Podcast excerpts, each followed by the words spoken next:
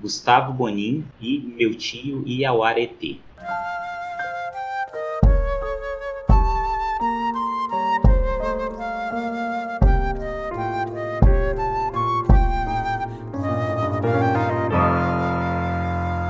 Olá, esse é o podcast da Oficina de Criatividade Sonora e eu sou Heitor Oliveira. Hoje nós teremos um episódio de diálogos sobre criatividade sonora e eu vou conversar com Gustavo Bonin, compositor, e já vou passar direto a palavra para ele, para ele se apresentar e dizer um pouco da sua trajetória e do seu trabalho é, com música. Olá, oi Heitor, tudo bom? Agradecer o convite para fazer esse podcast, para falar um pouco sobre a minha trajetória e um pouco sobre uma das minhas obras. Se chama Meu Tio e o Arete, que é baseado no conto do Guimarães Rosa, né? Bom, é, boa parte das minhas, das minhas peças, das minhas músicas, elas têm elementos cênicos, né? Às vezes é uma fala, às vezes é uma gestualidade do intérprete. E, e eu acho que isso é, abrange boa parte da, da minha obra até aqui. E isso tem a ver com um pouco com a minha formação. Eu, antes mesmo de fazer música, fiz teatro bastante tempo, desde pequenininho. Aí depois que eu fui fazer música, comecei a, a estudar violão, depois eu fui pro, pro clarinete. Daí eu me mudei para Curitiba, aí eu fiz as universidades e tal, é, tanto de clarinete como de música popular. E naquela época eu compunha canção. Pus muita canção. E por conta da, da canção eu comecei a, a pesquisar é, as coisas que o Luiz Tati propunha para analisar a canção. E aí eu vim para São Paulo para estudar com, com o Tati, fazer as aulas da USP e para me aproximar da semiótica e do modo como ele observa a canção, né? Aí nesse nessa vinda para cá, eu me matriculei no curso de composição da EMESP. E, e dentre os professores, o, a pessoa que digamos, é, me iniciou na música contemporânea, digamos assim, foi o Rodrigo Lima. E aí, a partir daqui, eu comecei a, daí, de lá, no caso, isso era em 2014, eu comecei a compor música contemporânea. E aí, a primeira, é, primeira música já, ela, ela já tinha esses elementos cênicos, naturalmente. Então, isso vem desde sempre um elemento recorrente. E aí era uma peça para flauta, flauta solo, que se chama A Boa, que tinha uns trechinhos do, de, um, de um poema do Manuel de Barros. Era Minha boca tem um céu de passarinho. Então ela dizia essa frase em algumas partes da, da, da música e depois continuava com a parte instrumental, né? E daí as, as próximas peças eh, começaram a ter esses elementos verbais. É, a meu tio Eretê também é dessa época, eu já falo um pouquinho mais sobre ela, mas ela também tem alguns elementos verbais. Aí depois eu fiz a Famigerado, que também é uma peça baseada num conto do Guimarães Rosa, também do mesmo nome, que também tem elementos verbais. Aí depois eu fui acrescentando outros elementos cênicos, é como gestualidade, é, figurino, iluminação. E assim, esse tipo de pesquisa foi é, desembocar no mestrado. Aí o mestrado eu, eu me dispus a analisar a música cênica brasileira, a música cênica contemporânea brasileira.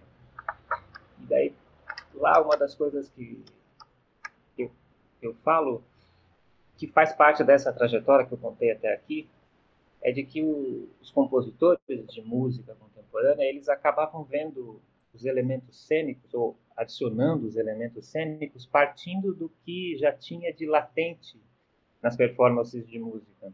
É uma, uma latência cênica. Já tem uma cenicidade na própria performance da música, de qualquer música, de qualquer performance de música, né?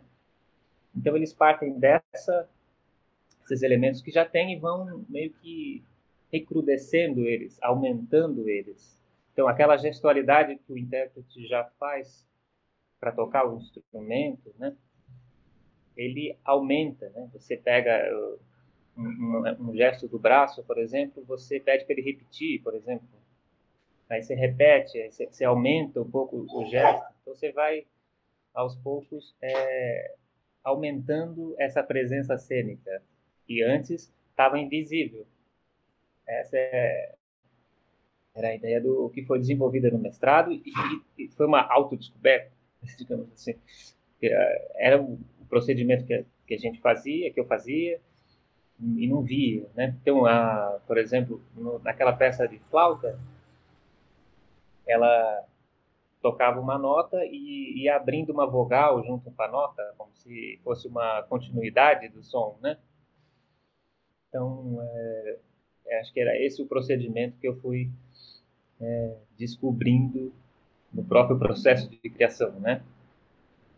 É, acho que é isso. Aí, esses, essas é, esse desenvolvimento, esse, essa pesquisa de desenvolvimento foi foi dar a última peça, acho que tem mais elementos cênicos em relação aos elementos musicais, chama ou presenças musicais ou presenças cênicas, foi a CTPS, que é uma, um espetáculo, daí um espetáculo bastante grande, uma duração grande, tem uma hora, uma coisinha.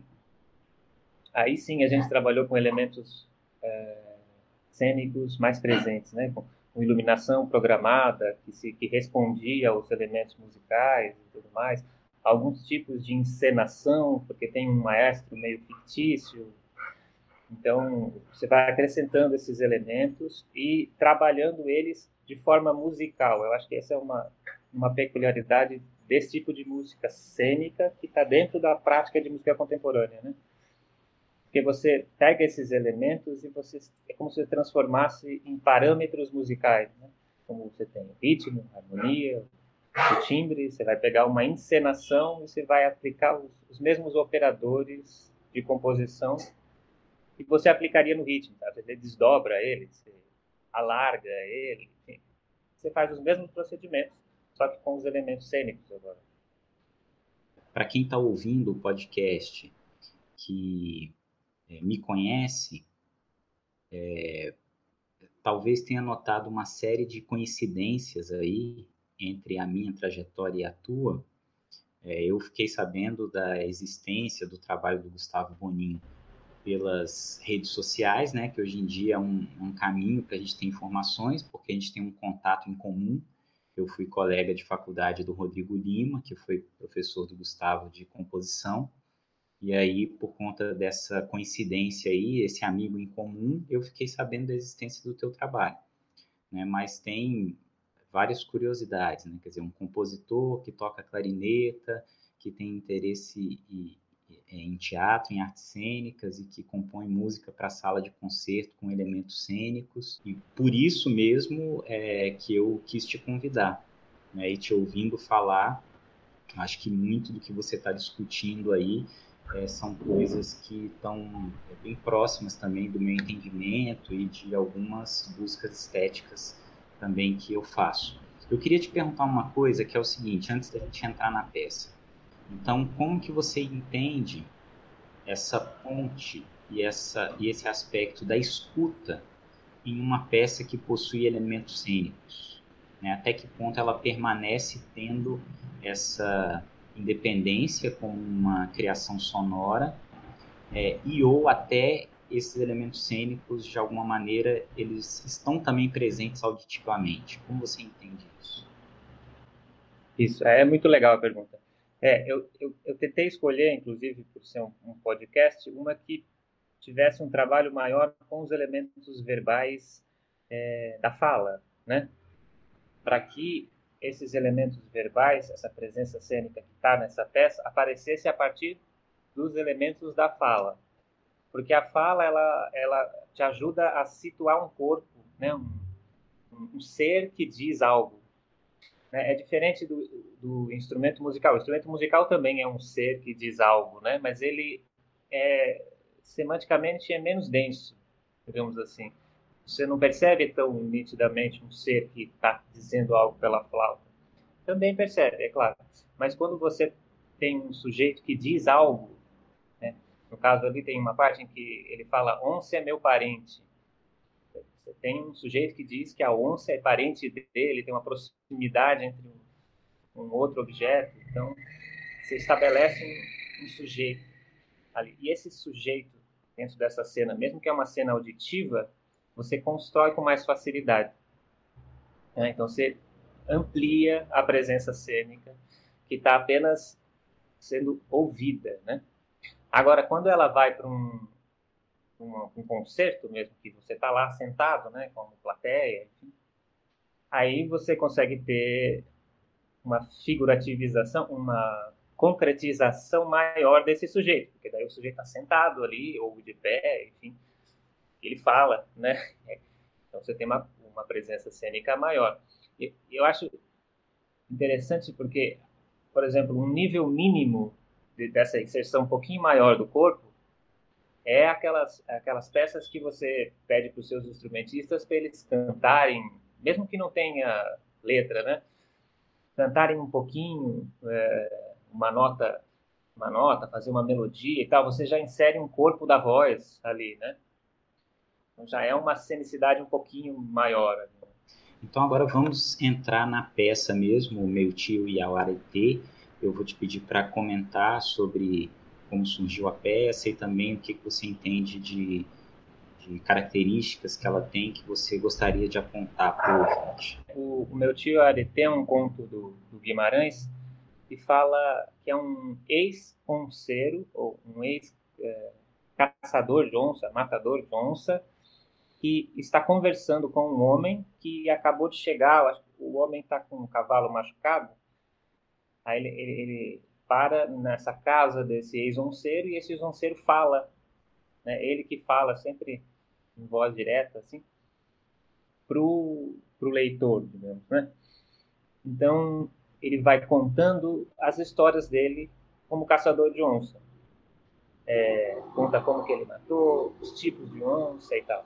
Mas a peculiaridade desse, desse conto é que ele vai inserindo é, várias expressões que são, em, ora em tupi, ora em, em uma língua africana. É, é, tem coisas que a gente até não sabe. É, tem um vídeo no, no YouTube com o Haroldo de Campos falando desse ponto, que é muito legal. Ele vai especificando mais esses, esses aspectos linguísticos.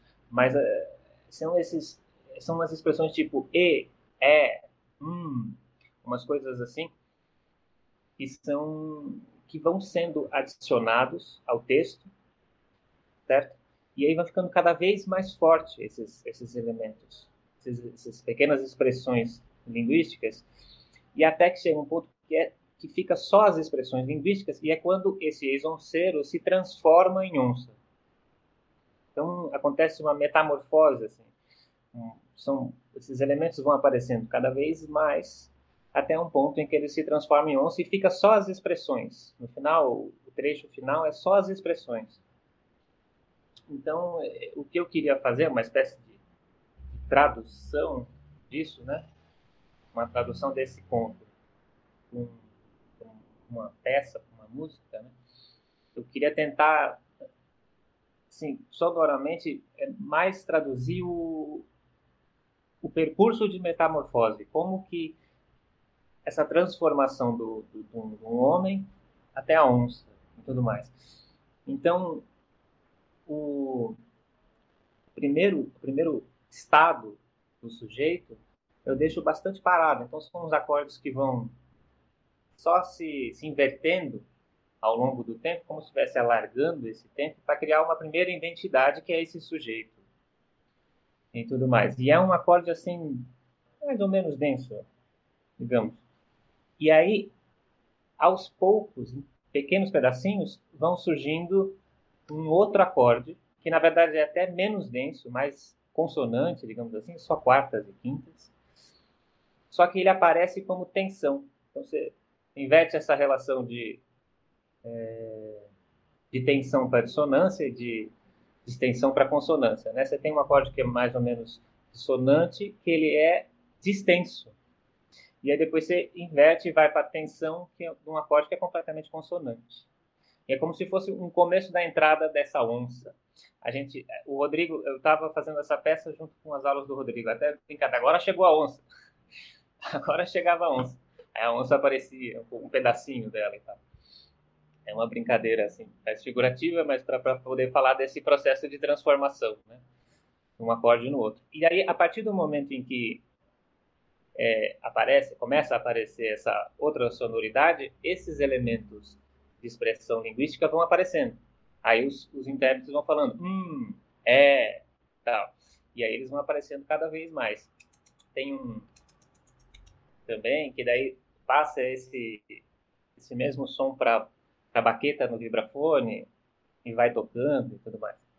Então eles vão aparecendo cada vez mais até que ele, enfim, só as expressões restam no final, que é quando ele virou a onça. No caso, então. Então, esse é o, é o percurso, processo e a ideia de, de, de tradução de uma coisa para outra, né? Ainda mais, a escolha dos instrumentos, inclusive, foi três flautas, né? Um vibrafone, foi exatamente para ter uma espécie de homogeneidade do timbre, para que a transformação ficasse mais a cargo da escolha dos sons do que necessariamente da transformação do timbre.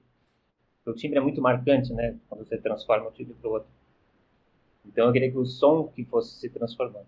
Então nós vamos é, concluir o episódio do podcast ouvindo Meu Tio e a, e a Uaretê, de Gustavo Bonin. Essa peça foi selecionada para a 22ª Bienal de Música Brasileira Contemporânea e estreada né, em 24 de outubro de 2017 na Sala Cecília Meireles, no Rio de Janeiro.